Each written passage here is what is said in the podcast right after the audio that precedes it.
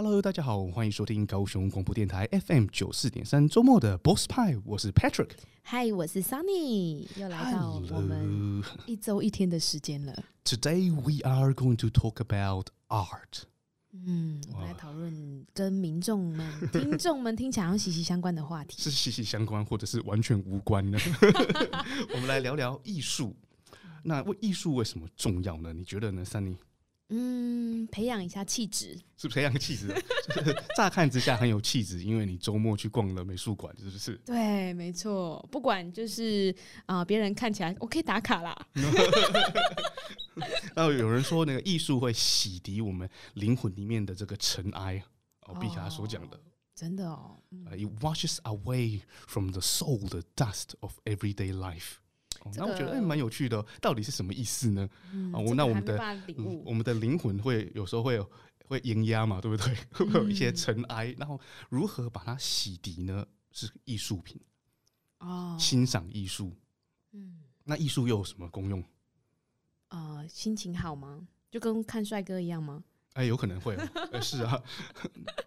那很多人把艺术也当成是一项投资嘛，哦，那就是另外一个层次啊。但是我们今天要讲的应该是偏。像你讲，像欣赏帅哥一样，对，这样大家就明白了 嘛。他是不是跟大家就是判断美还是说帅的定义，每个人都不同，所以艺术是不是用一样的角度去？所以艺术有没有好跟不好之分？其实我们今天也希望来探讨这个。我一直想要问这样的问题哈，嗯，但是帅哥跟平庸的，是不是有一定的主观成分跟一定的客观成分？嗯，好，有可能也是有一点，对不对？对对对，所以艺术也是会有，对不对？对，那我们今天非常的荣幸，其实从北部呢邀请到一位台湾的知名艺术家。哇，我们今天来宾厉害，哦，厉害了，办展无数，OK，而且是奥克那个纽西兰奥克兰大学的创作博士。我们今天的来宾，艺术家王公哲老师，Hello，你好，哎，大家好。也谢谢啊，艺术家王公子老师来到我们的录音室哦。因为呢，你这次能够来，是因为即将要在高雄办展，对不对？对，可以跟我们说明一下这个展吗？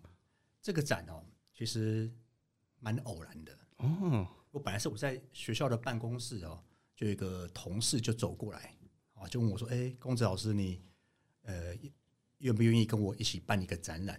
然后就同意他的这个邀约，所以这是一个双个展。哦，OK，那你们的路线是呃有核心的主题吗？一样的核心主题吗？还是很不同的创作？呃，我们连媒材都很不一样哦，它是立体的啊，是这个陶艺。哦，OK，哇，那就蛮丰富的。对，那我是绘画的，哦，平面绘画。对，哎，说到这里，我也想要那个，请文公子老师可以介绍一下您的创作是比较偏哪一类的艺术创作呢？呃，其实我的创作的脉络哈，整个看起来是比较偏向。呃，西方的啊，西方的媒材，可是呢，它的核心的内涵呢，又有很多来自于东方，嗯，哦，所以既西方又东方，嗯，可是这个西方跟东方呢，它的关系呢，又不是只是存在一个表面的美材上的界定而已，比较多是关于内涵、思想多方面的交流而呃产生的东西。嗯，其实我个人也去过了好几次王公泽老师的展哦，那作品非常的吸引我，就是每一幅我都会在他前面。静静坐着，观赏了它很久。哦，那之前呢，你讲到那个东西方合并的，你是用油画为主要的媒材嘛？那油画是比较偏那个东方的媒材，可是呢，你用油画又能够展现出一些中国水墨的一种韵律，哦，一些水墨的这种一些成分在里面。我觉得这个非常非常的让我印象深刻。因为它后来是一种自然而然的东西，哦，也其实也不是说一种好像很刻意去做这件事情。嗯，好，因为我们本身的文化里面就涵盖这两个东西。嗯，生活上面其实很很西方，对，整个的生活的一个形式啊，包含穿着啊、哈饮食，其实都蛮西化的。嗯，那可是我们里面呢，又有一些东西是来自于东方中华文化的这些传承。小时候我们写书法啦，有一些画水墨画哦，对，这些东西呢，都成为我们里面跟西方的人。有一个区别的很重要的东西。嗯，那当我们来到国外的时候，哈，这种对自我的认同，呃，对自我的界定，到底我从哪里来？嗯，那我是什么？那我能够呈现些什么？嗯，他们西方的观点也会很好奇，你从台湾来，到底你跟我们有什么不一样？对，哦，当我们到国外这个呃往回望的时候呢，你就很自然而然的就会触及到这个相关的内涵啊。OK，因为公子老师也是在纽西兰读创作博士嘛。对，然后就是应该就是呃，当地大家熟悉的美彩也是油画，可是呢，一般人就油画呢就以西方的方向去做创作，可能就是一看就知道是西方的创作。可是，你把一些这种呃中华的元素啊融进你的油画创作里面，而且还是很自然就把它散发出在你的创作里面。我觉得这个这个东西哦，在呃台湾来说。其实已经有一段年日，哦，已经很长一段一段历史，有关于这方面东西方文化的，他们耕耘的成果里面，哦，我们怎么看到还有什么地方啊，还我们还能够做出贡献的？对对，有什么地方？呃，因为毕竟是两大文化，对，它里面的内涵是很丰硕的，嗯，所以大概很难被穷尽，嗯，对，找到我们可以切入的点去做发挥。哦，OK，那说到这边呢，其实 Sunny 有一些。问题也想要发问，因为在节目开始之前，他就讲到说：“嗯，这个今天要讲艺术，可是呢，艺术到底是什么？对，我们为什么要学习艺术呢？艺术在我们的生活中会改变我们什么？”好，其实我们大家回想一下哦，几乎每一个小朋友都有一段时间是爱画画的，嗯嗯，是每一个人生命成长必经的一个经验，嗯，好，你大家都一定会接触过。而且我我告诉大家哦，我们每一个人一开始画的画都是抽象画，因为没有办法画具象，没错吧？我真的只是要画一台车子，可是它还是抽象画。哦，所以可是我们现在后来会把抽象画好像当做比较高深啊，然后好像他好像很难理解哦，好像是经过了一个 journey，OK，然后呢历练了哦，然后你把它那个升华了，然后就变成了抽象。是不是哦？我们好像把它诶、欸、神格化了，或者说把它 把它变得好像很厉害啊。可是其实我们刚刚说的，哎、欸，这我们小时候画的第一张画都是抽象画，也就是说我们有这个本能，对不对？对对对。而且毕卡索也是讲同样的事哈。是，他说那个他一生对不对？要一生呢去学习如何绘画像小孩，是。可是呢，他只花了四年就能够画得像拉斐尔。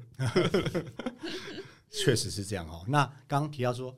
那到底艺术跟我们生活的关联，到底有有什么重要性？嗯，其实爱美是人的天性，我们人都在追求美。那可是你想想看，我们的成长过程哦，其实台湾小时候我们都可能去画画、学画画，或者在学校里面有画画的经验。但是到了一个阶段之后，可能父母会说：“哦，你这个画画好像没什么前途。”哦，或者是说，好像不是太正经的事情，对，就把它当休闲娱乐就好。对，哦，那所以就害我没有成为毕卡索。啊，艺术变得是没有用的。哦，开始慢慢慢，呃，潜移默化给我们这样的观念，嗯，啊，慢慢民众会觉得说，我们跟艺术好像有距离，嗯，哦，可是其实你现在走到街头去，或是你到各个地方去看，你又发现它好像如影随形的跟着你。对啊，也就是艺术其实是在我们生活当中不断的出现，它不论是进入设计的领域，或是说在我们的公共空间，你都可以直接接触到它。好，跟过去艺术是放在美术馆、博物馆，好像要买门票进去参观的那样东西，其实到到今天到了当代，哦这个艺术已经走出了博物馆的界限，已经走出了美术馆，已经进到我们的生活里面。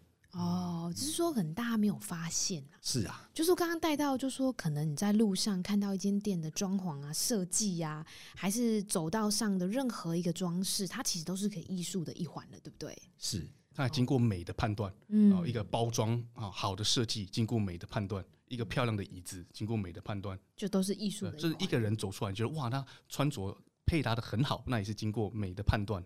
哦，所以其实连穿着打扮呐、啊、家里的布置啊，你所所有的一言一行都算是艺术的一环的啦。当然，其实艺术你把它广义的去看的话，它确实是这样。好，那呃，这些东西都跟艺术息息相关，跟美感息息相关。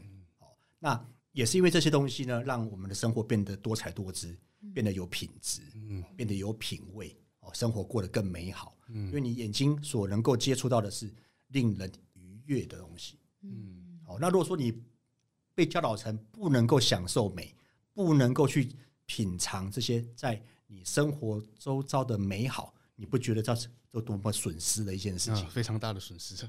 哦，而且呢，如果你从小就是培被培养去忽略美，然后不重视美，嗯，那你可能就对美感的这个功能就丧失了。那你没有美感的时候，你自己也是不知道的。嗯，所以你们刚刚带到的美感，所以艺术跟美感它其实是一样的东西喽。呃，又不是哦。嗯，那因为艺术里面有追求美的，也有不追求美的。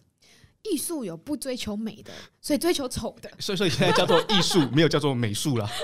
是 哦，哎，真的有人追求丑的。哦，追求丑的，哇，这是另外一个学问。其实我今天也是想要跟王公子老师聊聊这个。对，确实艺术里面有追求美跟追求不美的，嗯，对。那双双方呢，是不是都是主要是要看他们要传递什么样的讯息啊？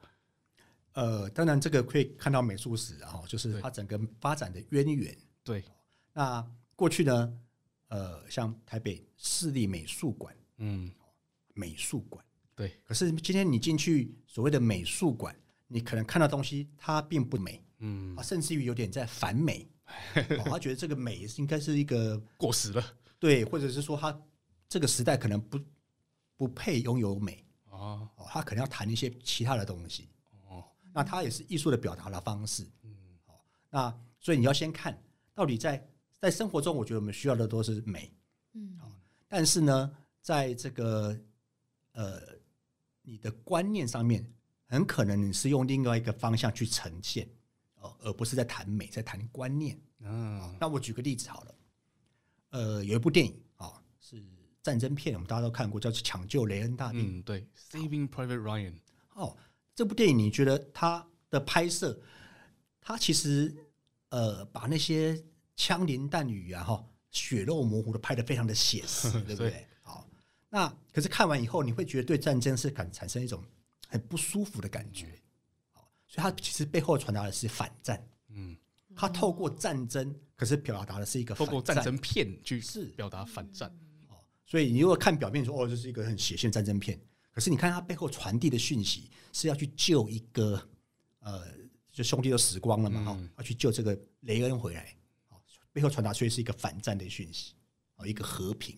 哦，那现在的那个当代艺术，对不对？其实讲到这里，就是很难不提到当代艺术。现在你到了呃任何一个美术馆，那都会有一些的展览呢，让我们非常困难去了解的。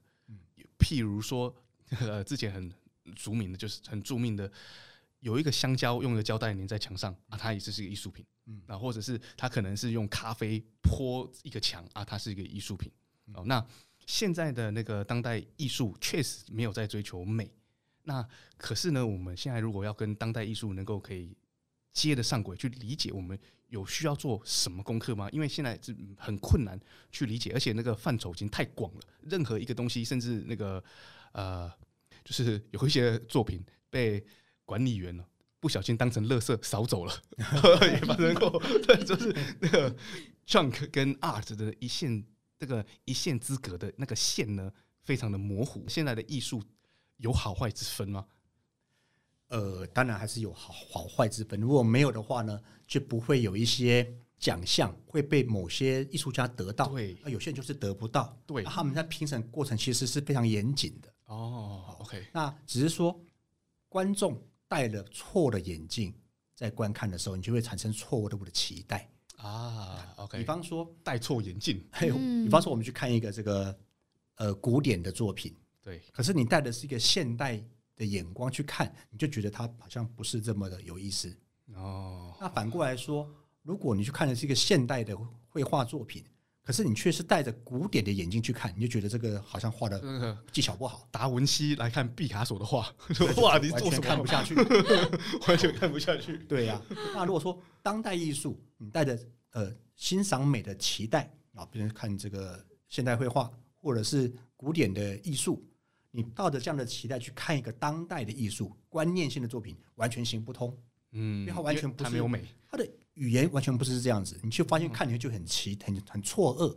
看完啊，这是艺术作品，那、啊、到底是哪里哪里美，美在哪里？哦、那他不，他压根就没有想要呈现美这件事情啊、哦。OK，对啊，那所以现在就又导致到另外一个话题了，就是一开始有讲到美感啊，可能艺艺术一开始是有哦帮助美感，可能在基本功法上面，每一个艺术家可能都有基本的美感，我相信可能有了。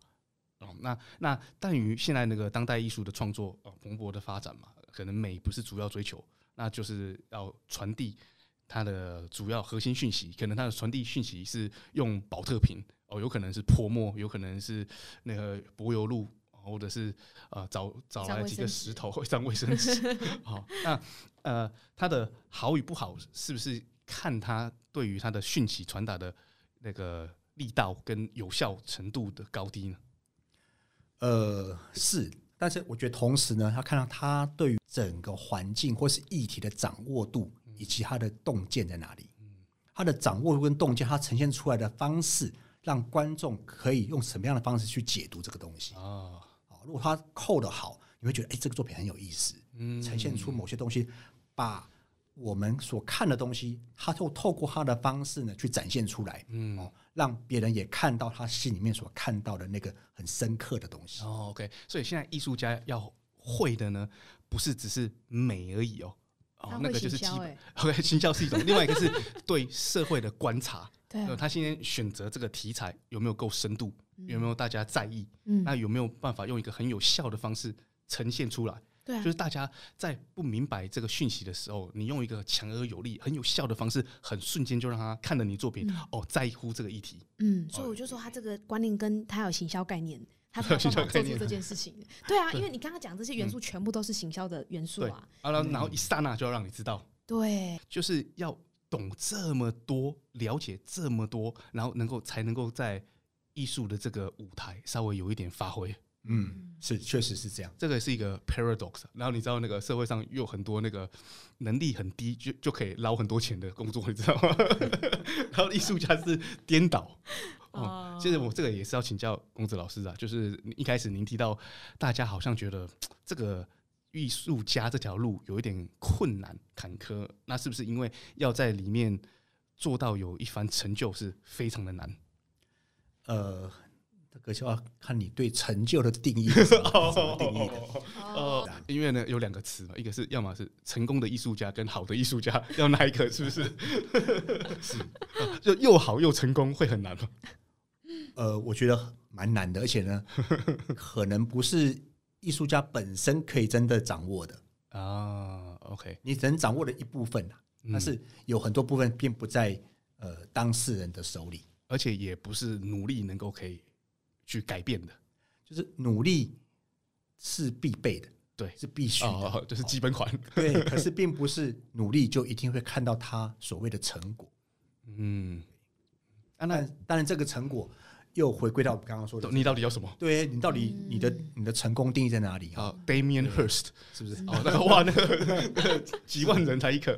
对我我我我另外一个问题，我想问就是，我觉得听众朋友可能也想了解一下，我觉得大家其实是也许对艺术或美感，其实还是会有一点期待，跟希望自己也有一点这样子的技能。可是呢，在我们的生活当中，其实我们没有这样的资源可以去培养自己或学习。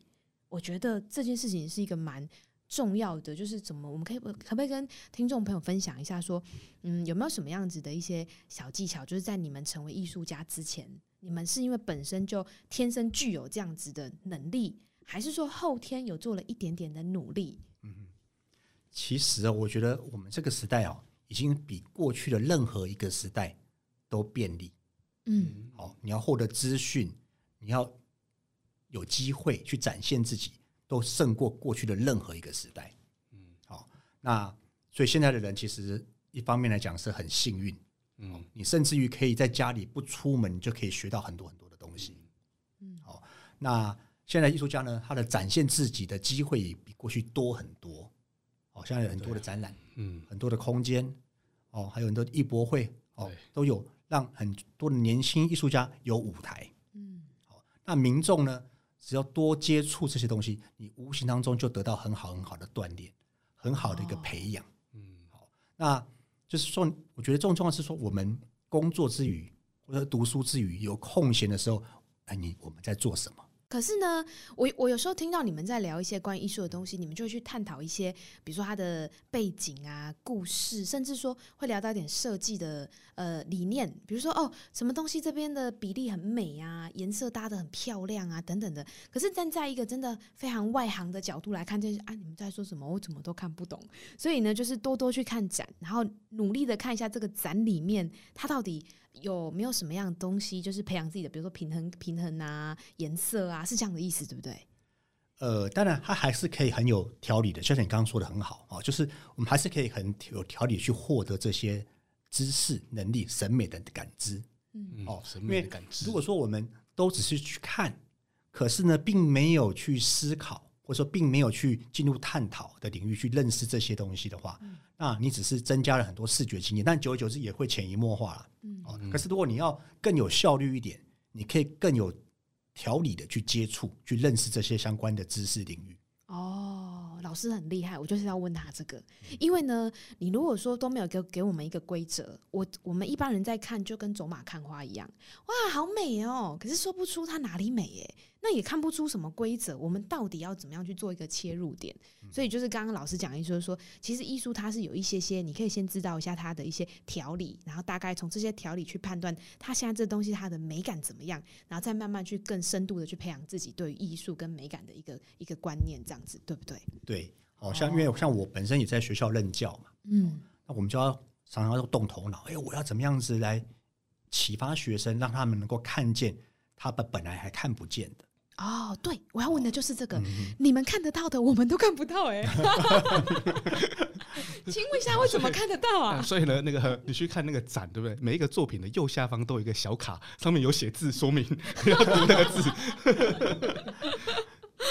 哇哦，好！但是要培养刚才老师说的这个眼睛呐、啊，就是别人看可能他就只是一个画面，对。可是呢，懂的人他可以看出它的构图哦，它的框架。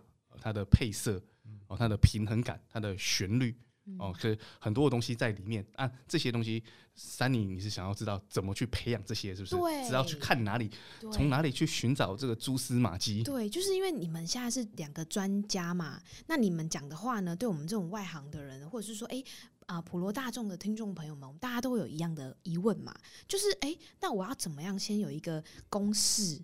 你先去看它的价钱，很贵，代表有可能很好。有价格去 去判断是不是？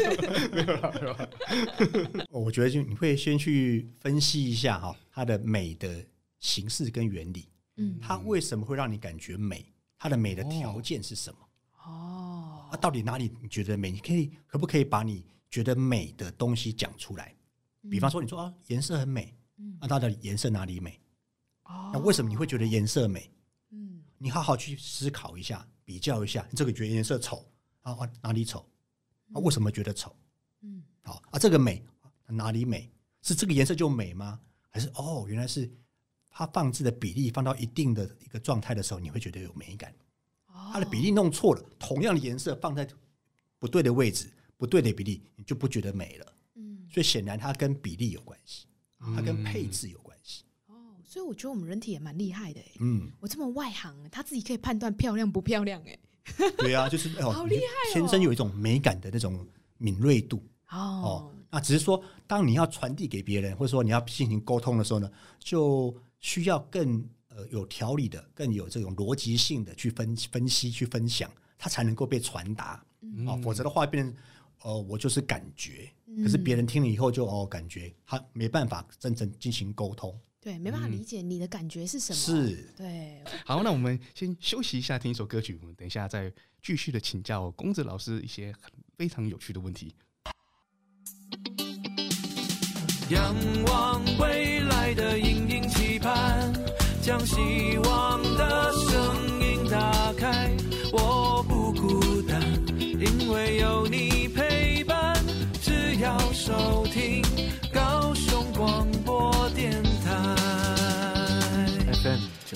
三，好，在我们听完音乐后回来，我们现在还有好多问题想要赶快来问一下我们王公哲老师。就很多人其实对艺术的理解，其实还是停留在美术哦，因为一般人觉得艺术呢，应该就是一幅一幅油画创作啊，或是水彩啊、素描等，其实都还是有美的成分在。那如果是以这个美术的角度呢，呃，作品其实是比较好去分辨它有的好与坏嘛。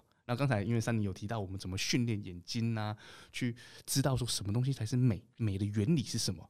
那所以我们这里也请教文公泽老师哦，就是怎么去看一幅画的好与不好。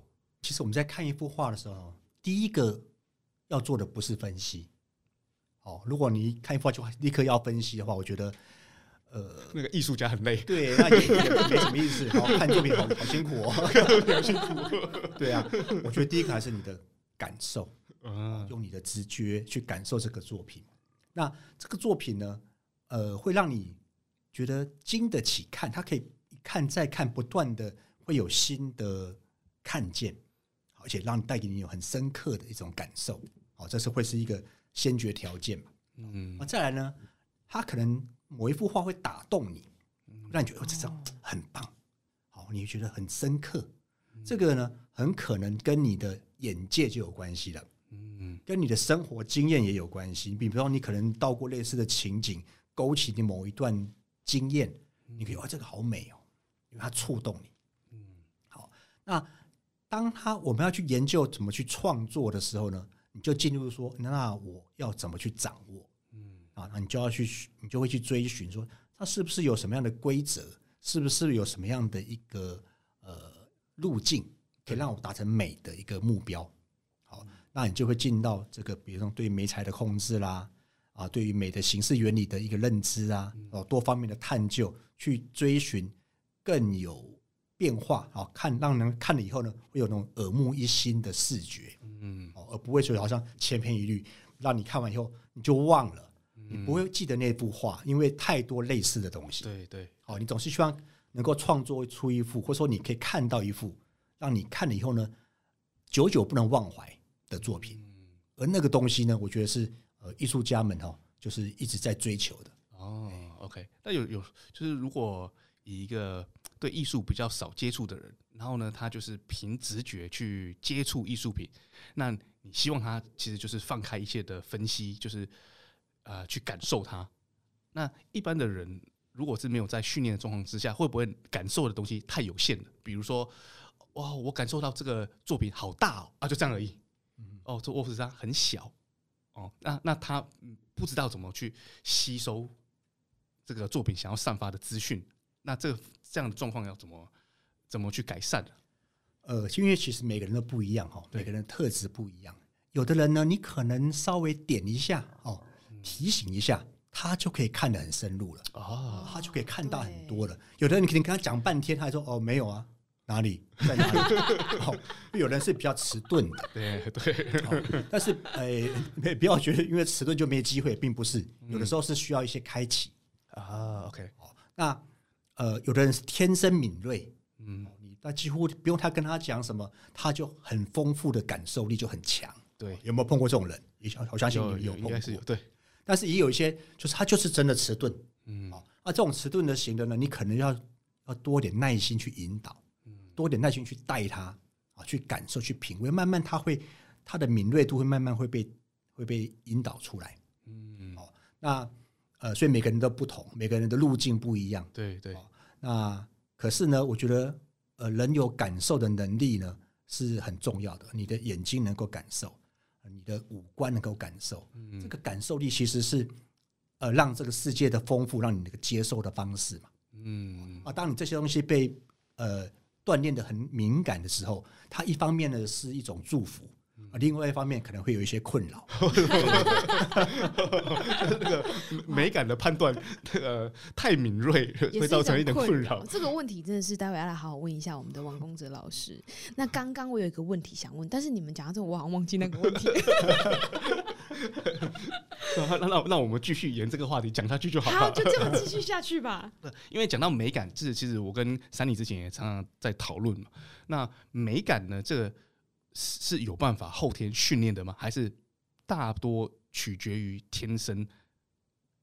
呃，我觉得每每一个人当然都有这个能力，哦，可是因为有的人比较敏锐，哦，对这方面他就是特别的有感受力。那这样的人呢，就有机会成为艺术家，嗯有机会成为一个很好的一个艺术的鉴赏者。嗯，那有的人呢，呃，这方面比较迟钝，对，哦，可是并不代表他不需要。嗯，哦，他如果被建造之后呢，它仍然可以一定程度的获取美感，嗯，哦，甚至于呢，也可以呃从事生产美的工作，对，其实是可以的。哦，因为这我觉得这是每个普遍人的需求了。对对，那特别是在这个像台湾哈，各方面都发展的很好的时候，我觉得人民啊民众哦对这种美感的需求呢，会比过去的社会要更多，更高。很明显的，是。对，早知道要早一点认识王公哲老师哎、你知道吗？这样我就去美术馆啊，去去哪里博物馆啊等等的。哎、博物馆好像没有美术作品，我去就不用假装好像看得懂了。你现在也没在假装吗？你不知道现在，有导览，你不知道看不懂的人都要觉得哇，他旁边的人都看的好认真哦、我也要假装我很懂。所以那个文公子老师就说了，那个你不用去分析，也不用去懂，你只要去感受。哦，所以其实是兴趣呢，不用用太多那个理性功能，嗯应该是把那个感性功能打开就好了，是这样子吗？呃，感性功能打开是绝对是第一步。哎，好，啊，第二步了？第二步呢 理性功能也要有，对，第二步才会进入理性，就是所谓分析的部分，因为它这部分可以让我们看得更深入一些，哦，啊，更明白它的原理是怎么运作的，嗯，然后它怎么样被制作出来，它为什么这样？那之后我有经验机会呢，来从事美的工作的时候呢，哎，我也可以复制这个成功的经验，哦，那是经过理性的一个过程。对，难难怪有一句名言，他说要好好的去分析一幅图呢，你需要一张椅子，现在还要一杯咖啡。要坐在前面很久哦，所以先感受，OK，所以呢，一开始好像你这样子，三林这样子，应该是先去感受哦，然后去明白说为什么我会对这个作品呢，这个创作呢有感觉，嗯。哦为什么他给我震撼，或是他让我有点感动，或是他让你悲伤哦，那这个到底怎么来的？为什么我喜欢他？它的原理在哪里？对，就跟你喜欢一个人一样，你要先觉得哇，你喜欢他，我就想了解他，再更深入研究一下他的行为，对不对？跟看艺术是一样的。哇，我现在今天突然间觉得脑袋开好多哦。对啊，那我们刚才其实一开始是问说，好，那像这些作品，对不对？它也是有好与坏嘛。那以啊、呃，王恭哲老师，你你去看一幅作品之后，你会在作品里面找什么？然后找得到的，你就认为它是好的创作。嗯，呃，我这样子讲哈，就是我看作品的时候，我们很快的就可以分辨得出来，这张画的作者到底有没有 程进入一个 呃进入一个美的创造？啊哦，他还是只是有描摹图像的能力啊，他能够把东西画下来的能力，这个跟美术其实是他他只是那个个 imitation 啊，不行的，是啊，那那你要判断它只是泥模、嗯 imitate 啊，或者是有进到美的啊这个境界里面。等等，好深奥哦。请问一下，这两个差别是什么？好，我我简单的说哈，就是呃，在学画画的时候，我们可能觉得把东西画的正确，画的很像，你可能觉得哦这个很厉害哦，或者是觉得这个不容易，嗯哦，可是其实他还没有进入一个美的历程，啊他在进入一个，他只是进入一个捕捉形象嗯啊，捕捉它的客观样子的一个锻炼。嗯可是这个锻炼呢，呃，有其必要性，但是也有其危险性。哎它的必要性是说，他好像可以画他看到的任何事物，他只要看得到，他就画得出来。对，哦，而且可以很精准的呈现它。嗯，好，那它好像是一个能力模仿能力的锻炼，对不对？对，好，那它又是一个危险性，就是当呃画的人只具备这个能力的时候呢，那他就忽略了他的感受力，忽略了美的一个美的一个历程，美的一个关系，而只是像机械似的去复制他看到的东西。哦，就是那个写实力百分百。然后你要好用啊，哦，多方面的一个一个要求啊。可是艺术就不是这样子，我们做纯艺术的，对，啊，纯艺术的追求呢，它就会是很比较越来越趋向于纯粹化，嗯，啊，就展现是艺术家个人的才情，嗯，个人的洞见跟表达，他不是去追求一种迎合大众的东西，对，甚至于呢，他会刻意的避开大众。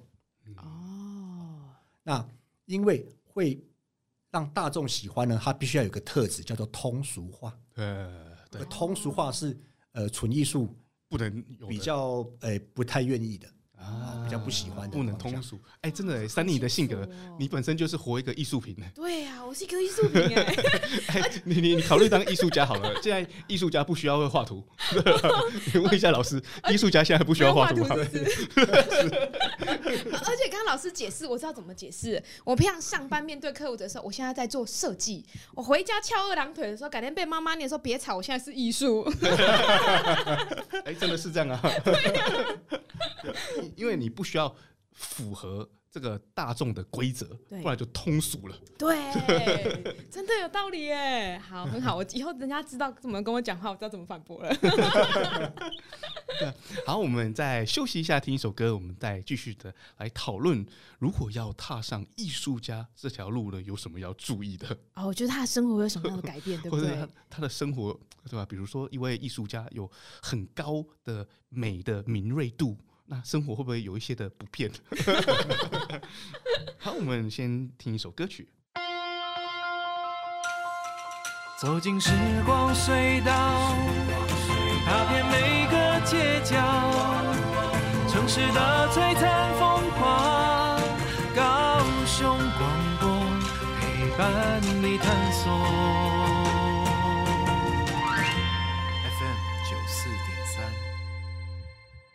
好，我们赶快来问一下我们王恭哲老师哦，就是我刚刚问的问题是什么？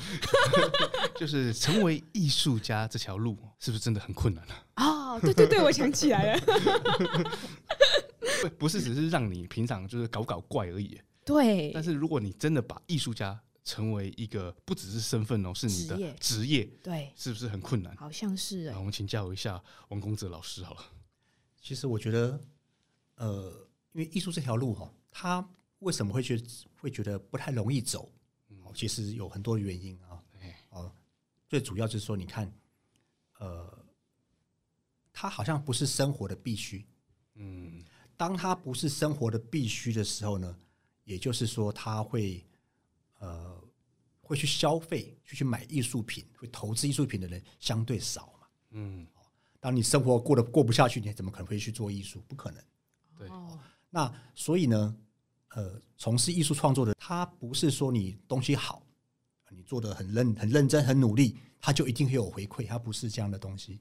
嗯，哦，那、呃可是你能不能坚持下去？哦，因为可能你继续坚持下去，到最后还是没有结果。啊，但你有可能你会遇到伯乐，或是说遇到欣赏你的人，你可能开始有一些不错的绩效出来。嗯好、所以他的他的还有他的特性，他的特质。嗯，好，所以我觉得从事艺术最先决的条件是你对它到底有多热爱。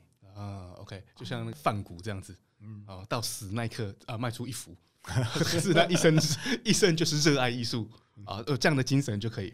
对啊，而且说，当然也有也不乏那些在生前就很出名的艺术家哦也是有但是毕竟是少众。嗯，如果说你在做艺术作品创作的时候，你本身是很享受在其中，你在精神生活上面的追求特别的高，那你从事艺术创作，你会你不以它为苦嘛？啊哦，其实说物质生活的不是非常的富裕啊，你仍然觉得过得很好。哦，就是你精神追求很高啊，物质很将追求很低啊，就可以。是，哦，但呃，当然，如果说你有幸哦，在你生前就这个很多人收藏，然后你就可以有不错的收入哦，支持你继续创作，当然那是最好的哦，你可以呃没有生活的顾虑嘛，啊，也做你喜欢做的作品对，啊。但是如果你有心想要做从事艺术创作，那你要先问问自己，到底能够能不能够坚持。嗯啊，你是不是做从事艺术作品的创作的时候呢？是不是从中有让你获得最主要的快乐？而那个快乐可能要有很多很多的铺陈，有很多很多的苦去铺陈的那个快乐，嗯，而不是那种很很这个速食般的获得的快乐，嗯那是不一样的。OK，那我明白。那听之前公哲老师也说到，现在的这个世代，嗯，啊，其实给予了创作者或者艺术家还比较多机会了，是不是？是，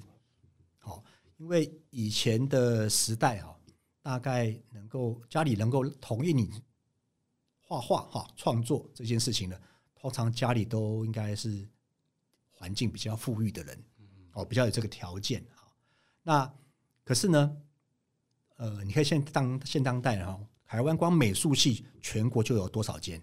对，每一年毕业出多少的艺术相关的人才，非常的多。对，那也是因为市场也比过去多。嗯，现在拥有这个台湾经济发展的蛮好的啊。对，那拥有这个典藏能力的人也增加了。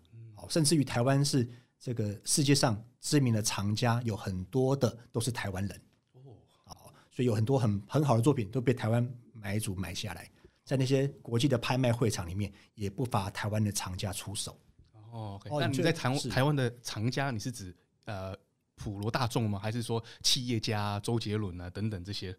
呃，台湾现在很多的那种博览会是办在饭店啊，他都卖一些小品哦，比较亲民哦。对，那他可能一一两万块就可以买一张作品回家，这是一般的薪资阶层都负担得起。是的，对。嗯，那那个对于买艺术品呢，就是一开始可能早期大家好像比较偏，只是买装饰品而已，比如说一幅假的梵谷的图啊，或者是印输出的达利的创作啊。那现在真的关，我发现到大家慢慢的去买真的艺术品。嗯，那家里如果开始有收藏一些真的艺术品，我觉得也是会提升我们第一我们的眼界哦，那对美的了解。哦，甚至生活品质，我觉得是一种提升。嗯，哦，我以为是提升别人对我的观感，哦、提提升了别人对你的那个社会身份的观感。好，请你看一下，这个是我这个草间弥生的收藏。好，有有观感有增加，观感有增加了哈。对对啊，哎，你刚才不是还有问题？哦，对啊，我刚刚很好奇，就是说啊、呃，身为一个艺术家，在你的生活当中一定有很多好处。等了很久要问，对对对对，超级期待的，就是有非常多的好处，那你会不会有缺点呢？呃，你知道我们这个从事艺术的，对美的东西比较敏感，嗯，所以呢，呃，你在选择东西的时候，就会有一种很挑剔的那种眼光去挑选，对，所以你要买东西变得很困难。因为你可能要买一个东西而已，你要逛好多地方，好逛好几个卖场，就为了买一支扫把。因 为然后我要坚持他要莫兰迪绿，是 确实是这样。或者买一个买买一个马克杯，你可能看好多，然后才买一个杯子，因为它必须跟你的家里要配合，跟你的这个美感品味要符合，对，就变得非常难买。嗯，可是你如果把这些挑选这些东西呢，当成乐趣的话，哎、欸，那就不一样了，就生活有情调嘛。对对，就是呃，你会在挑选的时候呢，呃，打造出你想望的空间。对对，哦，那如果你把它当成当成一个差事，你觉得我好辛苦啊。对，那其实这里又提到那个生活美学了，嗯，就是呢，那个有美感的人，他会在意他周遭的环境嘛。OK，从一个窗帘的颜色哦，到沙发的配色，到一个马克杯在桌上。OK，它的形与体，它的颜色其实他会去重视的。哦，那那个慢慢的，我发现那个年轻一代的人开始重视这些了。哦，可是老一代可能比较追求是呃比较实际路线的，对，就是功用功能路线。它它就是个杯子啊，可以装水就 OK 了嘛。对，就比较让我想到以前有一阵子哦，不知道哪一个年年代买米会送盘子，哇，然后上面印啊什么什么米的盘子这样子。我就好怕买到那种会送盘子的米，因为家里呢买了十包米，十个不同的盘子。对，那那这个就代表说美的追求，对不对？其实要有一定的原则的哦。你今天觉得我这个马克杯不符合我颜色，我就不通融。嗯，哦，那就是这个不牺牲啊，呃，坚持这个原则，才能够塑造一个美的环境。因为它是很多个零件的组成嘛，对，那很多人他对这个是没原则的，所以他一直说哦，我也想要生活在好的环境呢，我也要我的周遭的环境是漂亮。可是呢，他会一直的 give，就是啊，这里随便啦，这个杯子这样啊，我旁边也放一个那个中国结没关系啦，然后再放一个放古的图啦，这个巴洛克的柱子啊没关系啦，哦，那就变成没有去坚持那个美的追求的这个原则。我觉得这个是蛮重要，重要。哎，要改变这个问题好像蛮容易。就以后我们大家如果有有意识到，就是整条街的每一户人家，把你自己家里主色系或者是那个第二个颜色都摆在门口。啊，你家有什么奇怪颜色不适合，你都给他拿去那家，红的拿去他，绿的拿去他，蓝的拿去他啊，我家是白的，白的通通给我。哦，那大家家都很漂亮哎，就是那个那个大家要追求美啊，先来一个那个大风吹，哦，就是的不符合你家里颜色的，你就去捐给那个符合这个颜色的人，对对对对对，大家一起合作的，对，那个大风吹，对啊，是啊，哎，那我们刚刚讨论到，就是说对于就是美感特别敏锐啊，有没有什么地方是，比如说你去发现，哇，这间店的美感真的啊，真的很走不进来，可能需要戴墨镜才有办法进来，会不会有严重到？要先把眼睛戳瞎才可以。会不会严重到这种状况？就是哎、欸，你出去吃餐厅啊，或者是去一间店啊买东西，你你都会去考量到美感的部分，会有到这么多的的思考吗？呃，当然不可能哦。实际上，呃，生活环境哈，你也有有时候你必须入境随俗嘛，哦，比方说你去路边出吃小吃，嗯，小吃有什么有什么会追求的的吗？它就是一个便利，对，你要的就是它的口味，嗯，哦，那这时候你就应该放下那些那个龟毛的坚持，他他端汤给你，手没有放在汤里面就好了。哦，但当然我们刚刚讲的是说，是呃，关于说你要。呃，打造你自己的家哦，你自己的住处，你可以决定的，你可以选择的时候去做选择。嗯，所以挑餐厅也不会先挑，就是你会先挑口味先，不会先从挑漂亮的先。我以为是艺术家，就是会觉得嗯，不行，我一定要漂亮，我的生活，我的世界就是要超级无敌漂亮。哦，因为这个，因为这个味觉有味觉的美感，觉得它不是只有视觉。是不是啊？我放错重点，我都 一直认为艺术家就是在视觉的美感，他其他的功能都坏掉了。那其他功能还是有的，还是健全的。可是刚刚有个重点，就是好对周遭的美的追求，对不对？其实是透过选择对的颜色，而并不是说哦要多什么多夸张的装潢、多贵的设备，或是多昂贵的材料。其实好像不是这样子的。对，而是对的材质、对的色彩。对的材质放在对的地方。哇，那我的生活简单，对的人就好了。呃，可是你对那个人的那个颜值要求也挺高的。哦，这也是艺术的一环。我们现在要要讲究到那个家里的环境跟细节，包括每一个走进来的人都要符合我们这个现场，是不是？是啊。好了，话讲到这边呢，那个王公哲呢也是在九月呢会在高雄办理一个画展嘛，对不对？是九月三号开始哈。哇，好近哦。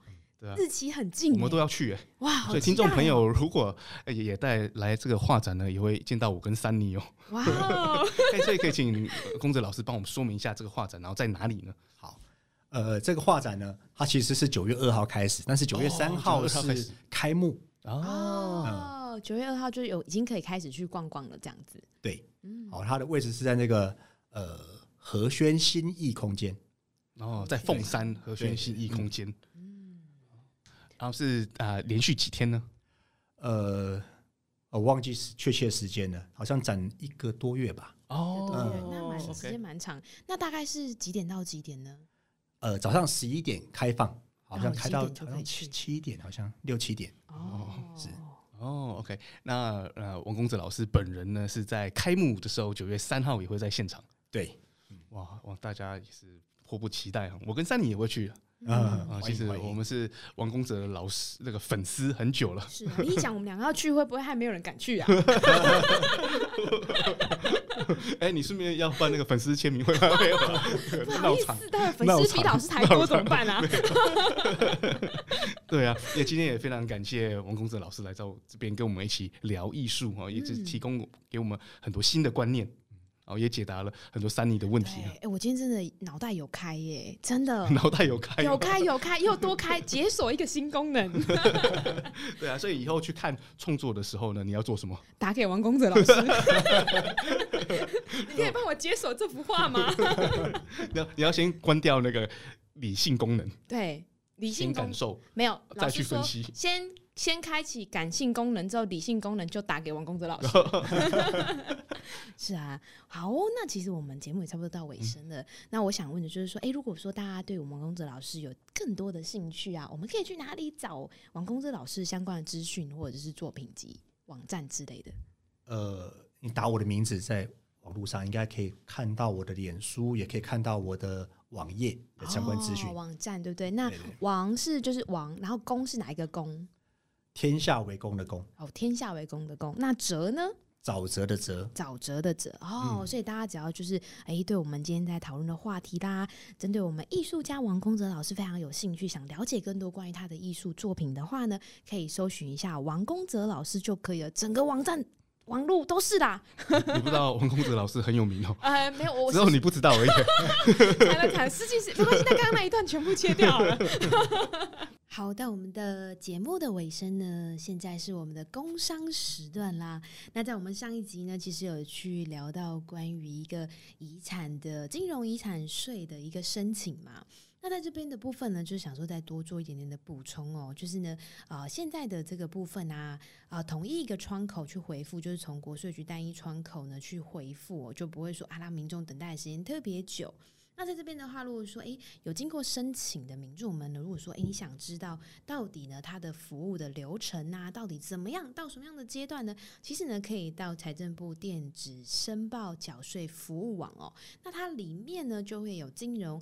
遗产电子资料申报服务的专区。金融遗产电子资料申报服务的专区哦，那这个当到这个专区之后呢，你只要填入申请书的序号，因为你当初办一定会有个申请书的序号，以及被继承人的身份证统一编号，那其实你就可以去查到目前的办理的进度。哇，其实现在都是非常的方便，现在大家都是啊，手机一只手机走遍天下，不管是刚刚我们探讨到的，你想要学习到关于艺术的知识啊，或者是说，诶，现在呢到底社会发生什么事情，甚至。你想要办一些资料啦，其实网络都可以，其实真的是非常的方便哦。好哦，那我们今天的节目呢，其实已经到了尾声。那在这边的话呢，如果说我们的听众朋友任何的问题或者是什么问题想跟我们啊跟 Sunny 来讨论的话呢，其实可以到 Sunny 的粉丝专业哦，S U N N Y Sunny 板娘私生活来私讯给我们哦。我们期待下周日六点，让我们继续在空中相见喽，拜拜。